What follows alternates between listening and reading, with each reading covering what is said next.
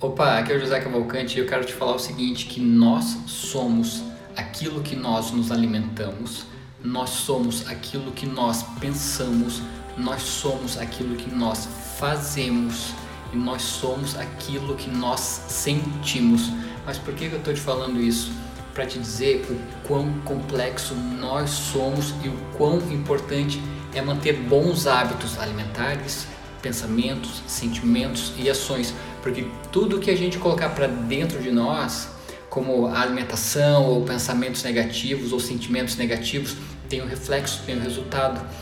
E certamente você já pode imaginar que o resultado não é positivo quando ingerimos coisas negativas, coisas ruins, coisas que não fazem bem para o nosso corpo, para a nossa mente. Por isso, filtre aquilo que você coloca, ingere dentro do teu corpo, da tua mente. Valeu, um abraço.